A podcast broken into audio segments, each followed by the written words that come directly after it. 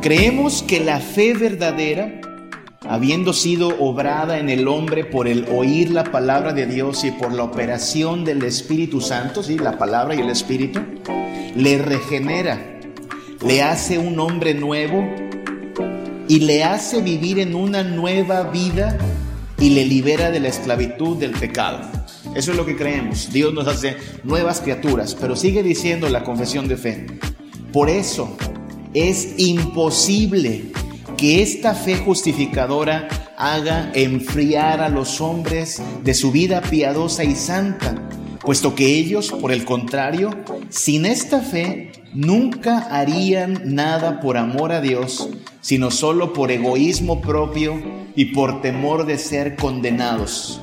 Así pues, es imposible que esta santa fe sea vacía en el hombre ya que no hablamos de una fe vana, sino de una fe tal que la escritura llama la fe que obra por el amor y que mueve al hombre a ejercitarse en las obras que Dios ha mandado en su palabra.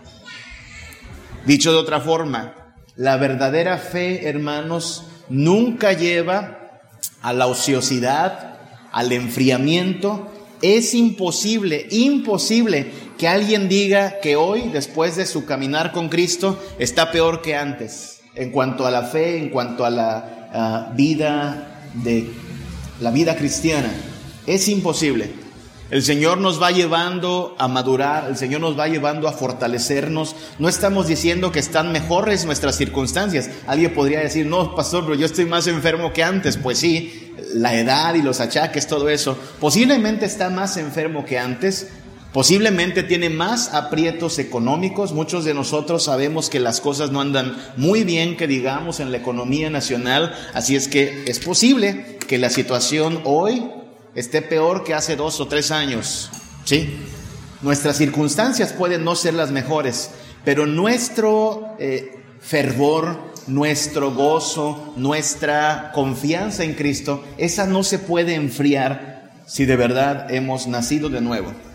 Aquí donde, donde estamos, la clave, hermanos, es la perseverancia. Por eso estos cantos, que todavía nos falta mucho por, por mejorar, hablan de esto, de, de que su palabra permanezca en nosotros, que queremos oír su palabra, que Cristo sea el centro de nuestra vida, que podamos estar arraigados cada día y de esta manera crecer en Cristo. Esto es lo que el Señor espera de su pueblo. Y estando a, a pocos días de celebrar, bueno, el, aniversario es propiamente el 16 de septiembre, pero lo celebraremos el 18. Estando a, días de cumplir 37 años como iglesia, necesitamos apropiarnos de esta misma idea. Necesitamos perseverar, necesitamos crecer en la palabra de Dios y mantenernos firmes y arraigados. De eso se trata la devoción. El problema es que a veces, precisamente en esto de querer ser devotos, de querer ser fieles a nuestro Dios, hay siempre un, una especie de atajo que algunos quieren tomar y es el atajo de solo aparentar que estoy siendo cristiano, aparentar que me estoy portando bien, aparentar que cumplo con lo que Dios demanda, fue el error que cometieron los fariseos y del cual Jesús les advirtió. Fue el error que cometieron aquellos hombres tan religiosos que se conformaban solo con una apariencia de piedad. Eso está ya en Mateo capítulo 5, Mateo capítulo 6, perdón. Mateo capítulo 6, versículos del 1 al 5, donde Jesús comienza con una advertencia, ¿se acuerda? Guardaos de hacer vuestra justicia delante de los hombres para ser vistos de ellos. De otra manera no tendréis recompensa de vuestro Padre que está en los cielos.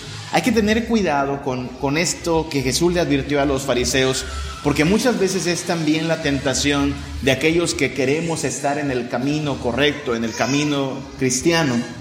Y cuanto más vamos avanzando, me atrevo a decirlo, más, más continua se vuelve esta tentación, hermanos. Cuando uno está nuevecito, no sé si usted se acuerda, cuando estaba nuevecito en la fe. Algo pasa cuando uno está nuevo en la fe. Hay cierto, cierto ánimo, cierta emoción que uno quiere cambiar todas las cosas. Es posible que usted se acuerde de eso. Cuando venimos a Cristo, es más, venimos a Cristo y creemos que todos los cristianos están y creciendo igual como nosotros, entendiendo la Biblia, y de pronto se da cuenta que algunos se dicen cristianos pero no abren su Biblia, algunos se dicen cristianos pero no se congregan, que en las iglesias hay problemas, pero como estamos con ese fervor de nuevas criaturas, queremos cambiarlo todo. ¿Se acuerda de eso? Y de pronto empezamos a darnos cuenta que el cambio no es tan sencillo, que que es muy fácil engañarse, que es muy fácil caer en el ritualismo, caer en solo apariencias. Y entonces no se trata de que perdamos el fervor del primer día, pero sí que nos demos cuenta que conforme vamos pasando años en el camino cristiano y es un asunto cotidiano, cumplir con la palabra de Dios o querer cumplir con la palabra de Dios, congregarnos. Mi hermana lo ha dicho muy bien, mi hermana Lidia hoy, ¿no? Que no se haga algo solo por rutina congregarnos, pero sí pasa. Y nuestra tentación, conforme más pasan los años, es simplemente decir, bueno, ya me veo bastante bien, ya me veo bastante obediente, soy de los que llevan años en la iglesia, así es que nos empezamos a relajar. Y es allí donde empieza a lo mejor parte del problema que tenían también los fariseos. Recuerde, hay tentaciones propias de los religiosos. Y nosotros somos religiosos, ¿ok? En el sentido de queremos vivir una religión verdadera, una relación verdadera con Cristo. En ese sentido tenemos que ser religiosos pero no falsos religiosos, no huecos religiosos, sino religiosos en espíritu y en verdad. La otra alternativa es solo ser hipócrita. La otra alternativa es solo buscar protagonismo, que era parte de lo que hacían los fariseos. Querían que los vean, mírenme cómo oro, qué bonito oro, mírenme cómo cumplo la palabra de Dios. Y también caían en legalismo, andar juzgando a los demás, no según la palabra de Dios, sino según sus criterios personales. Y en todo este capítulo de Mateo, Mateo capítulo 6, Jesús va a comenzar citando a los fariseos como un ejemplo de lo que no tenemos que hacer. Y a casi 37 años de aniversario tenemos que tomar las mismas advertencias y pedirle a Dios que nuestro cristianismo no sea uno solo de fachada, ni tampoco que nos volvamos a estas alturas legalistas mirando a los demás como si fueran peores que nosotros, hermanos, somos, somos tan malos como los que hoy están sin Cristo. La única diferencia es que el Señor tuvo misericordia de nosotros y su gracia nos ha alcanzado y su sangre nos ha lavado. Pero si no fuera por este poder del Espíritu Santo, hermanos, estaríamos tan perdidos como los que hoy viven en tinieblas. Y que no nos volvamos protagonistas pensando que la atención debe ser para nosotros o que nosotros debemos figurar. No es la única ocasión en que Jesús habló a los fariseos. Tal pareciera que Jesús estaba como ensañado contra los fariseos, ¿sabe?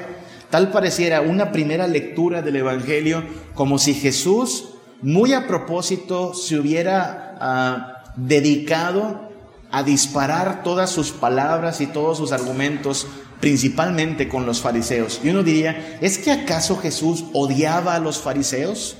¿Es que acaso Jesús tenía poca estima por los fariseos? Y sabe, la respuesta es no. Jesús amaba también a estos hombres.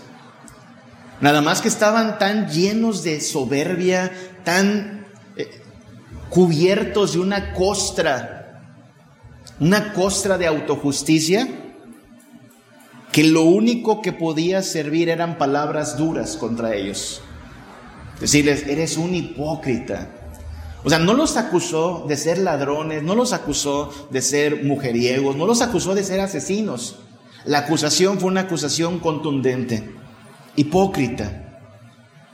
Los fariseos podían ser salvos, queremos aclarar, no estamos diciendo de ninguna forma que los fariseos no entrarán al reino de Dios, por favor. Hubo un fariseo llamado Nicodemo, ¿se acuerda? Llega allá en Juan capítulo 3 y está interesado en conocer acerca de Jesús. Jesús se la va a poner difícil porque le va a decir, mira Nicodemo, tienes que nacer de nuevo. Pero al final del Evangelio usted ve a Nicodemo, parece que tuvo fe en Cristo. Y tenemos que gran parte del Nuevo Testamento, hermanos, gran parte del Nuevo Testamento fue escrito por un ex fariseo, alguien que estaba acostumbrado a verse como justo, como bueno, como bonito delante de Dios, y de pronto Cristo le desbarató su teatrito y le mostró que era bien pecador como todos los demás. Es tan así que Pablo, este ex fariseo, llega a decir que Cristo vino a morir por los pecadores. ¿Se acuerda que decía Pablo? De los cuales yo, yo soy el primero. Todas esas estrellitas que se habían ganado en la sinagoga, todo ese eh, largo historial de mérito en el fariseísmo, Pablo de, de hecho llegó a decir, es como, es como una pila de estiércol. Todo eso de lo que me enorgullecía no es nada. Así es que Pablo es un fariseo junto con muchos otros fariseos que creyeron en Jesús. De hecho, Pablo esto hacía. Cuando llegaba a una, a una ciudad, lo primero que hacía era llegar a la sinagoga a ver cuántos fariseos convencía de volverse a Cristo Jesús. Entonces no vaya a pensar, por favor, que los fariseos no entran al reino de los cielos si entran las prostitutas, si entran los ladrones, si entran los mentirosos, si entran los asesinos arrepentidos de sus pecados, pueden entrar los fariseos arrepentidos de su hipocresía. Le he contado que es en gran parte el pecado del cual me tuve que arrepentir porque yo conocí a Cristo a los 18, 17 años y, y, ¿qué tenía que pedirle a Dios? ¿No? Perdón, ¿por qué? Por mi drogadicción, ¿no? Por mi promiscuidad, ¿no? Pero sí por mi gran, gran hipocresía. No había hecho sino fingir, fingir que era un cristiano cuando en realidad no lo era. Entonces las palabras de Jesús no las tomemos como palabras dichas eh, con mala intención, con odio, no, son palabras dichas como, como un cirujano que tiene que cortar para quitar todo ese cáncer, esa metástasis de autojusticia, de protagonismo, de hipocresía, para entonces que el fariseo sepa que tiene que arrepentirse. Nosotros tenemos que hacerlo. En otro pasaje muy, muy conocido de aquí mismo del Evangelio de Mateo, y quiero citarlo a continuación, Jesús también habló a los fariseos. Mateo 23, del 1 al 7. Bueno, habló acerca de los fariseos. Mateo 23, del 1 al 7. Miren lo que dice este pasaje. Entonces habló Jesús a la gente y a sus discípulos, diciendo, en la cátedra de Moisés, o sea, en la sinagoga, se sientan los escribas y los fariseos. Así que todo lo que os digan que guardéis, guardadlo y hacedlo, mas no hagáis conforme a sus obras porque dicen y no hacen, porque atan cargas pesadas y difíciles de llevar y las ponen sobre los hombros de los hombres, pero ellos ni con un dedo quieren moverlas. Antes hacen todas sus obras para ser vistos por los hombres, pues ensanchan sus filacterías, unas cajitas que se ponían aquí con la ley para que dijeran, ah, mira cuánto guarda la ley, que hasta se la pone en la frente y extienden los flecos de sus mantos, unos flecos que ponían según la ley de Dios, y aman los primeros asientos en las cenas, o sea, un trato preferencial, y las primeras sillas en las sinagogas porque se creen muy espirituales, y las salutaciones en las plazas, y que los hombres los llamen rabí, rabí, que es maestro. ¿Qué dice de estas palabras de Jesús? Mire qué importante lo que está diciendo Jesús. Lo que está diciendo es, a ver, en la clase de la ley, cuando usted va a la sinagoga, allí están los escribas y los fariseos. Preste mucha atención a lo que dicen, escuche lo que enseñan y cúmplalo. Cumpla lo que ellos dicen, pero no haga lo que ellos hacen, porque dicen y no hacen. Pregunta, ¿Eran buenos maestros o malos maestros los fariseos? ¿Qué dice? ¿Eran o no eran buenos maestros los fariseos?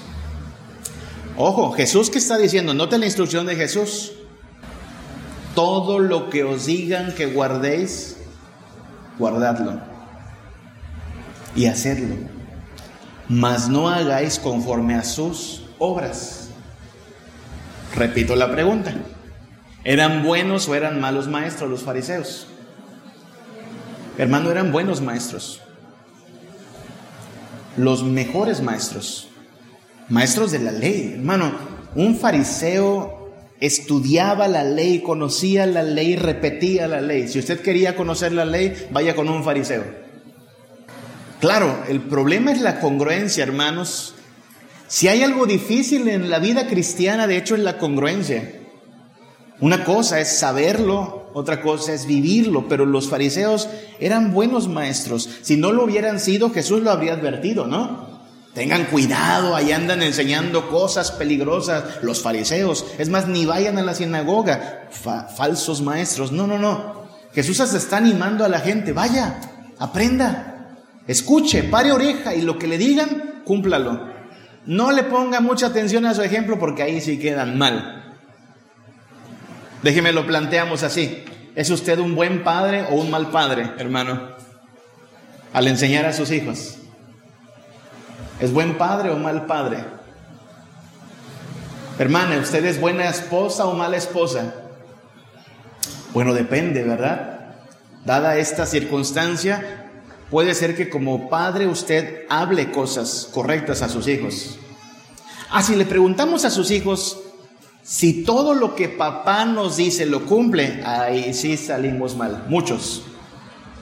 Puede que usted como esposa le dé muchos consejos útiles a su esposo, ¿no? Más si usted es la cristiana y el esposo no. Pero una cosa son las cosas que decimos. Otra cosa es si nosotros llevamos a la práctica aquello que decimos. Ese es el problema aquí. Que Jesús dice, miren, lo que dicen está bien. Chulada de clase lo que hacen, eso no está bien. Entonces ponga atención a la clase, pero no se vaya con el ejemplo. Y sabe, esto lo que está haciendo es tirar, echar por tierra eh, algo que muchos, muchos hacen, muchos recurren a ello. Yo he recurrido a ello en algún momento, usted también lo ha hecho, todos lo hacemos. Y es una clase de argumentación que se llama argumentación ad hominem, ¿ok? Es latín, ad hominem es una argumentación que significa hacia la persona. Y casi todos lo hacemos. No está bien, le voy a decir por qué. Porque es una forma básicamente de desprestigiar a la persona, perdón, de desprestigiar el argumento por la persona. ¿Sí? Ejemplo, cuando alguien está a lo mejor dándole consejos acerca de cómo criar a sus hijos, oye, veo que tu hijo está un poquito malcriadito, este, no, no obedece, eso que haces no está bien, mira, le falta disciplina a tu hijo. Y usted voltea a ver a la persona y sabe que no tiene ni hijos. Entonces, ¿qué le dice? Mira quién habla tú. ¿Por qué me das un consejo? Tú ni hijos tienes. Ese es un argumento ad hominem, es decir, es desacreditar el argumento, desacreditar la idea o el consejo, atacando a la persona. Estoy seguro que usted lo ha hecho más de una vez. En una discusión matrimonial o en una discusión con la suegra, usted empieza a escuchar que le empieza a llover un ataque y dice, pues mire quién lo dice, usted no canta mal las rancheras, usted no vende piñas. Y entonces viene esta argumentación a la persona. Lo hacemos con, con nuestros padres también. Padres que nos dicen, hijo, por favor, eh, no andes ahorita de novio, a tus 15 años no estás para andar de novio, mejor cumple con tu tarea, cumple con tu escuela, porque eso es no solo perder el tiempo, sino peligroso. Y el hijo astuto le dice, ajá, mamá, ¿y tú a los cuántos años anduviste con mi papá? ¿O a los cuántos años tuviste al primer novio? Y no haya sido usted una persona que tomó malas decisiones en el pasado, que a lo mejor anduvo de novio o de novia desde los 14, 15 años, o que a lo mejor nos tuvimos que casar, porque entonces de ahí nos agarran los hijos, ¿no? Mira mamá, tú también hiciste lo mismo. Esa es una argumentación hacia la persona. ¿Por qué? Porque hermanos, la verdad es verdad, aun si quien dice la verdad no está viviendo del todo conforme a ella. No estamos excusando a la persona en su negligencia, no estamos excusando a la persona en sus muchos defectos. Pero hermanos, si nos pusiésemos a escuchar y atender solo aquel que tiene una vida perfecta e intachable, ¿a quién escucharíamos? A nadie. Y además, esa es una de las razones por las cuales la Biblia nos anima a que cuando nos aconsejamos, lo que more en abundancia sea La palabra, ¿ha leído eso Efesios? La palabra mora en abundancia entre vosotros, aconsejándoos, exhortándoos unos a otros. De manera que si alguien está dando un consejo basado en la palabra, usted y yo no podemos decir, ah, pero mira tú. Sí, pero es que esto que te digo no es, no es de mi ronco pecho, es palabra de Dios. Y la palabra de Dios, como acabamos de cantar, permanece. La palabra de Dios permanece. Lo que está haciendo Jesús acá es decir, miren, de todo lo que les digan los fariseos, guárdenlo, háganlo, obedézcanlo. Sí, son unos hipócritas, pero eso es punto y aparte. Ellos darán cuenta de qué? De su hipocresía. Pero usted y yo daremos cuenta del haber escuchado y habernos sometido o habernos rebelado contra Dios. ¿Se da cuenta cómo funciona la cosa? Sí, sí, deje al hipócrita, él ya tiene problemas con Dios. Pero usted y yo estamos llamados a obedecer, aun si otros no lo hacen. ¿Cuántas veces no ha escuchado usted que se eh, critica a la iglesia, que se habla en contra de la iglesia, cualquier iglesia, en estos términos, no? Uy, no, hombre, es que la iglesia está llena de hipócritas. Pues sí, sí los hay. Pero por eso vamos nosotros a dejar de buscar a Dios. No, hombre, es que hay muchas iglesias que se han desviado del Evangelio. Sin duda las hay. Y por eso dejaremos de perseverar. No, no. Deje que los que se han desviado rindan cuentas en su momento. Deje que los que se han apartado sean alcanzados por el juicio de Dios. Pero a nosotros no nos toca por poner como excusa el mal ejemplo de otros, el mal camino de otros, decir, pues mejor ahí le dejamos. No. Podemos aprender, por lo tanto, algo de los fariseos. Y vamos a ir un poco rápido, conforme el tiempo lo permita. Podemos aprender algunas cosas de los fariseos. Sírvanos como ejemplo. Ejemplo de lo que no hay que hacer, por supuesto. Hemos de aprender, hermanos, algunas cositas. Número uno, es más fácil la teoría que la práctica. Aprendamos eso. Es más fácil la teoría que la práctica. En la teoría, incluso en los exámenes, ya saben, los que están estudiando o han estudiado, es, es relativamente fácil salir bien. La práctica es otra cosa. Dígamelo a mí que le puedo hablar de unos 20 o 30 libros acerca del matrimonio. Si alguien me pide consejo de qué libros puede leer, le puedo recetar 30 libros fácilmente. Tengo la teoría. La práctica no. Pregúntele a la Martita cuánto me tiene que soportar todavía. Pregúntele a los chaparros. Tengo también libros acerca de la crianza, ¿no? Cómo pastorear el corazón de tu niño y cómo ser un padre eficaz y un montón de libros, buenos libros.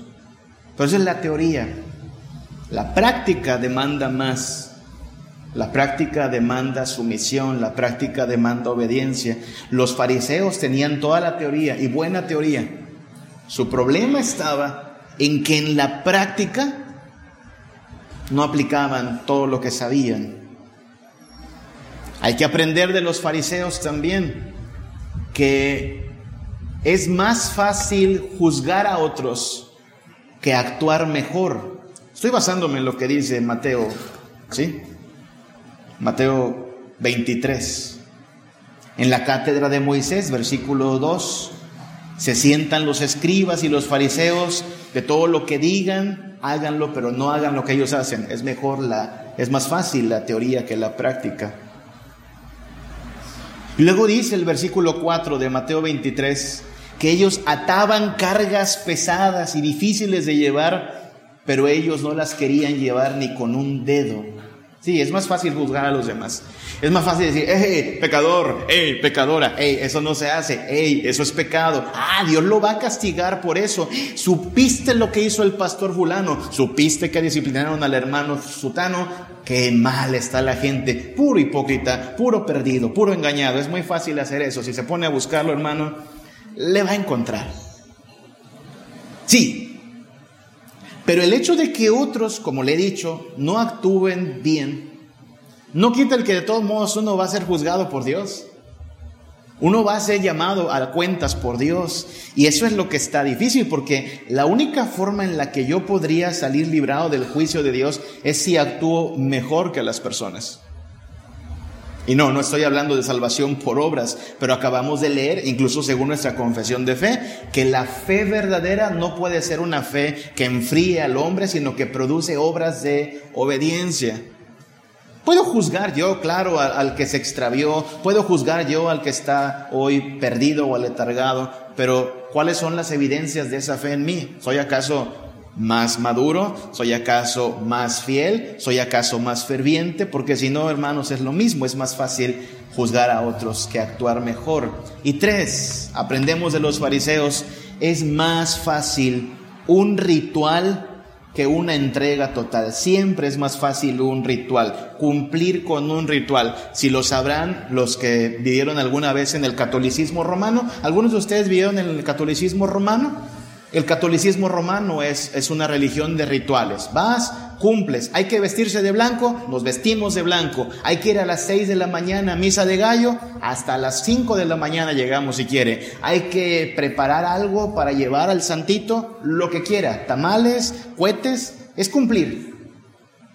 Y cumplir es fácil. Hay que ir a confesarse, aunque la fila para la confesión esté larga, aguantamos bajo el sol para confesarnos. Cumplimos. Y cumplimos el ritual, ya acabamos, Dios nos bendiga, vámonos a la vida normal. Y muchos así también trasladan la cosa al cristianismo. Claro, es cumplir con un ritual. Hay que bautizar al niño, lo bautizamos. Nunca lo crían en el Señor, pero le echaron su agüita. Ah, hay que consagrarnos a Dios, llevamos a la quinceañera. Toda su vida es un desperdicio de vida, pero se consagró a Dios en su quinceañera. Cumplir, cumplir, cumplir con un ritual. Es muy fácil. Pero Cristo no quiere un ritual, Cristo quiere una vida total, una vida de devoción. Los fariseos se ponían esta cajita que le digo para ir a la, sinagoga.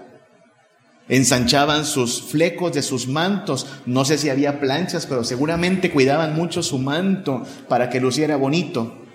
Que hacían cumplir con el ritual. Pero Dios no demanda un ritual, Dios demanda entrega total. Entonces podemos aprender de esto, hermanos.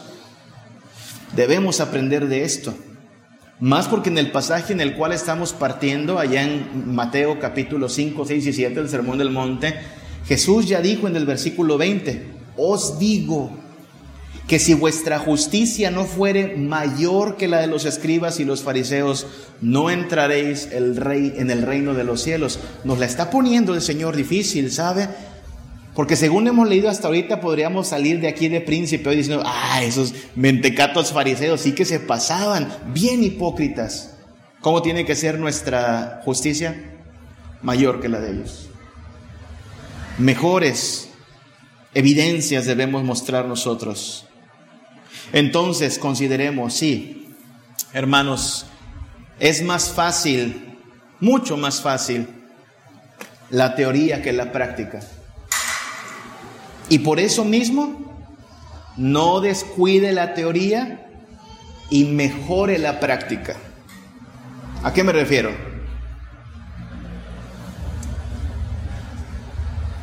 Conocí a un hombre en aquella época en que comenzábamos la escuela dominical preguntando cuántos capítulos leíste, ¿se acuerda que hacíamos eso antes? Escuela dominical, hermanos, ¿cuántos trajeron sus Biblias? Uno pensaría que después de que te cachen un domingo sin Biblia, todos los domingos llevaba Biblia, pero no, había gente que siempre llegaba sin Biblia. Pero preguntaban también, ¿cuántos capítulos leyó? Este hombre siempre contestaba 150 200. Un día me, me sorprendió, 250 capítulos. ¡Wow! 250 capítulos. ¿Tenía teoría? Mucha, muy buena. La palabra de Dios. Su vida dejaba mucho que desear, era muy legalista. Cuando supo que alguien estaba en pecado, no le daba la mano porque decía, no te puedo saludar. La Biblia dice que no salude a aquel que se dice cristiano y no lo es. No se veía a sí mismo necesitado de la gracia. Y por ese ejemplo, Alguien dijo alguna vez, yo por eso mejor no leo la Biblia. Porque mire, el que tanto la lee, ¿cómo está? ¿Se da cuenta lo que está haciendo esta personita? Está poniendo como excusa para no leer su Biblia a aquel que leyéndola no tiene una vida conforme a lo que la Biblia dice. Y eso es lo que no podemos hacer, hermanos. Sí, siempre es más fácil la teoría que la práctica, pero no por eso vamos a descuidar la teoría. El problema de este hombre era la falta de coherencia. Dios quiera que entienda que necesita ser coherente, pero lo que no podemos hacer, hermanos, es descuidar la teoría. Pedimos ser oidores y hacedores de la palabra, pero comienza por ser oidores de la palabra. Entonces, no, no diga cosas, no de veras, no diga cosas como, no, como hay hipócritas, mejor no voy al templo, como hay hipócritas, mejor no leo la Biblia. No, cuide eso y mejore lo que ellos hacen mal.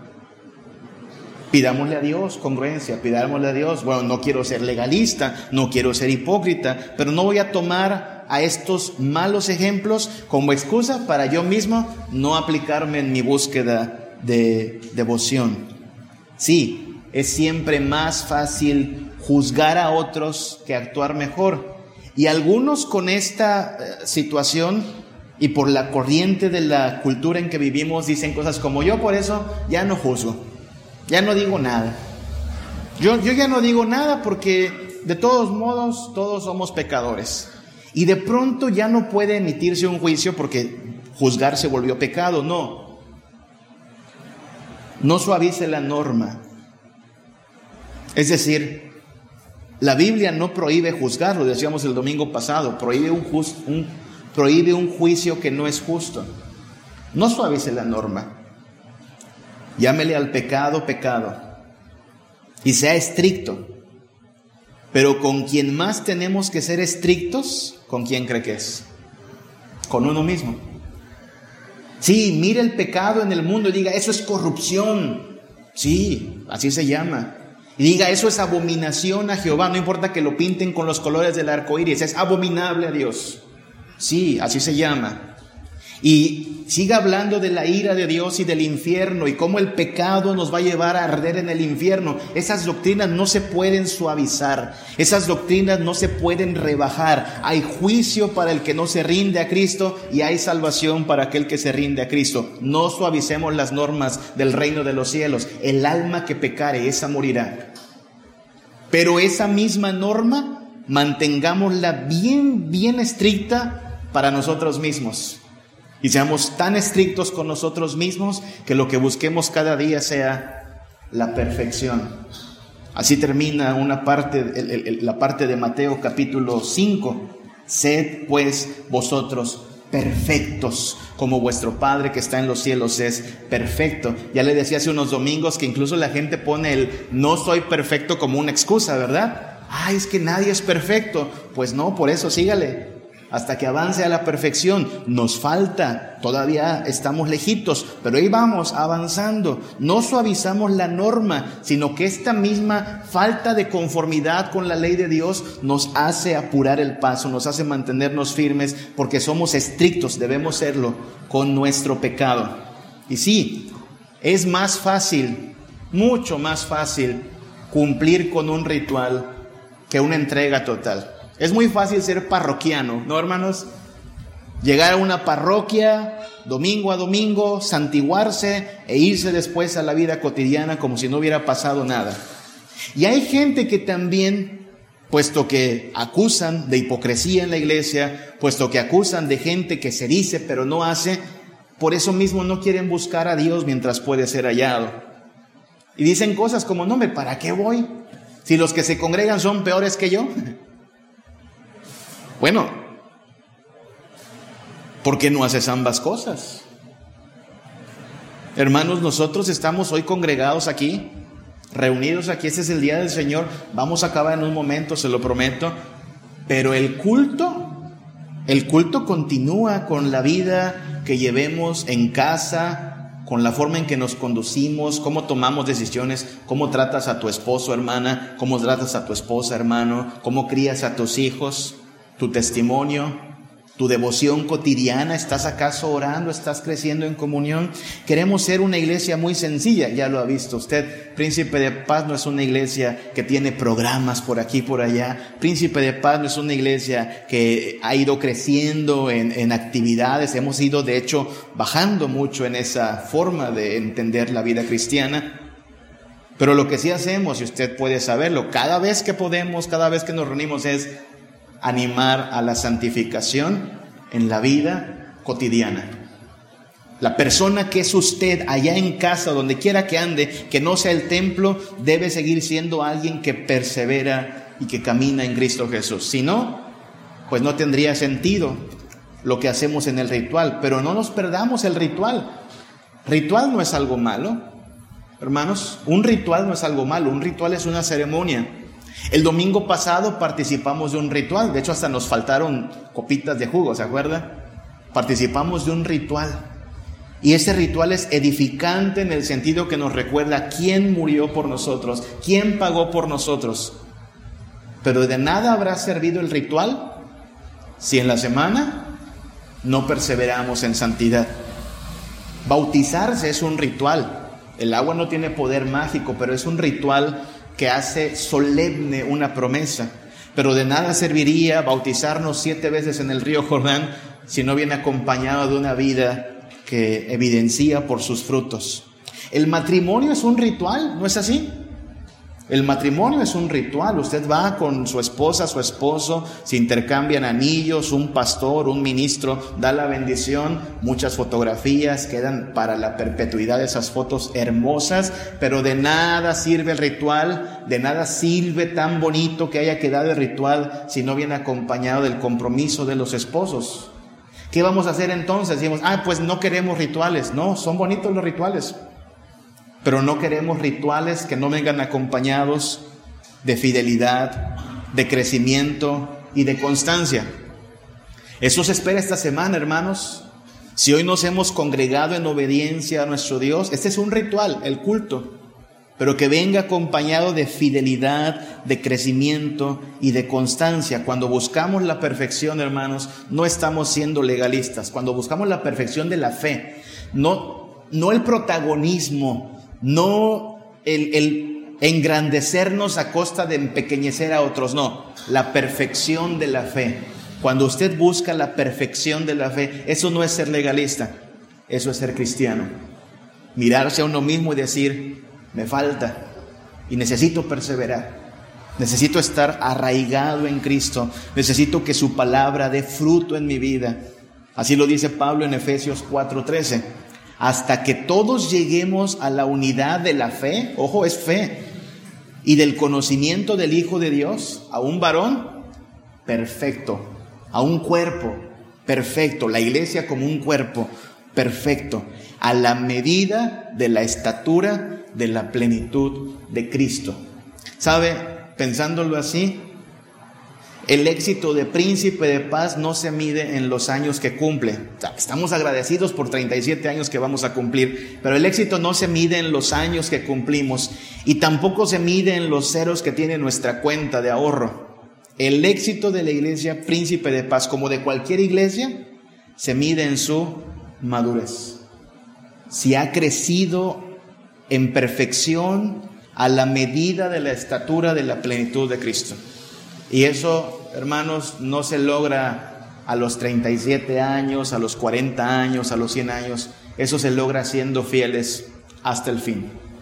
Hasta que Cristo nos llame o hasta que Cristo vuelva, cualquiera de las cosas que pase pronto, que nos encuentre siendo fieles, no fariseos, no legalistas, pero sí buscando la perfección en Cristo, sí siendo de los que decimos, pero también hacemos que cuidamos la teoría, pero queremos la práctica, que participamos del ritual, pero una vez que se acaba el ritual, queremos vivir en fidelidad, en sometimiento y en constancia al Señor. Aquí acaba el ritual, pero la vida de santidad, esa debe seguir.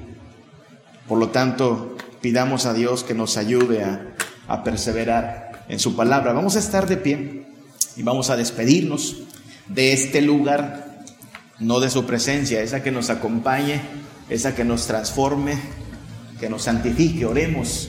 Padre nuestro, te damos muchas gracias por amarnos y bendecirnos, porque tu Hijo Jesús puede borrar los pecados más horrendos que podríamos haber cometido y también aquellos que son abominables delante de ti, pero que no vemos siempre así de horrendos, como la hipocresía, como el fanatismo, como el legalismo, como la soberbia pecados que cometieron los fariseos y que tú les expusiste no porque los odiaras, sino por amor, Padre, para esperar el arrepentimiento en ellos. Pecados que también nosotros tenemos que aceptar. ¿Cuántas veces hemos sido legalistas? ¿Cuántas veces hemos sido hipócritas? ¿Cuántas veces hemos hecho del cristianismo un disfraz, pero no un estilo de vida, Padre? Perdónanos si hemos incurrido en falsedad. Perdónanos, Padre, si hemos incurrido en la mentira. No quisiéramos que siga así, no quisiéramos, Padre, ser de los que dicen pero no hacen. Quisiéramos crecer en tu palabra, pero también en madurez. Quisiéramos disfrutar cada día que nos podemos congregar, pero que nuestra vida cotidiana no esté separada de esto que hoy cantamos, de esto que hoy leímos, Padre. Que estas mis hermanas que hoy han cantado a tu santo nombre, por su carácter, por su trato con sus esposos, su familia, sigan demostrando que son tus hijas. Que estos varones que hoy hemos cantado también y ofrendado y elevado oraciones, en el trato que damos a nuestros hijos, a nuestra esposa, mostremos que en verdad entendimos de qué se trata ser cristianos, Padre que estos hijos tuyos, jóvenes, mañana que estén en el trabajo o en la escuela o con cualquier persona, entiendan que la santidad no es un atuendo dominical, sino algo que nos debe regir cada día, Padre. Oh Señor, ayúdanos a no ser un pueblo que te honre de labios, pero cuyo corazón esté lejos de ti. Queremos ser fieles en verdad, santos en verdad, puros solo para ti, Señor. Y te pedimos que por el poder de tu Espíritu Santo y tu palabra, esto sea real, Padre. Que nos ofrendemos a ti como un sacrificio vivo, santo y agradable, Señor. Y si alguien se distrae, si alguien se adormece, si alguien se desvía, que tu misma palabra nos redarguya para mostrarnos que aquí se trata de perseverar hasta el final en fidelidad confiando en tu palabra, Padre. Bendícenos, llévanos con bien esta semana al trabajo, a la escuela, a los negocios, cualquier cosa que emprendamos. Quizá hay alguna cita con el doctor, quizá hay alguna carencia que suplir. En todo, Señor, danos tu guía y tu sostenimiento. Te lo pedimos en el nombre de Cristo Jesús. Amén. Cuando pienso en tu amor tan bello y te veo a ti en santidad. Y tu divinidad excede las riquezas de este mundo. Cuando te siento en mi corazón, cuando me llamas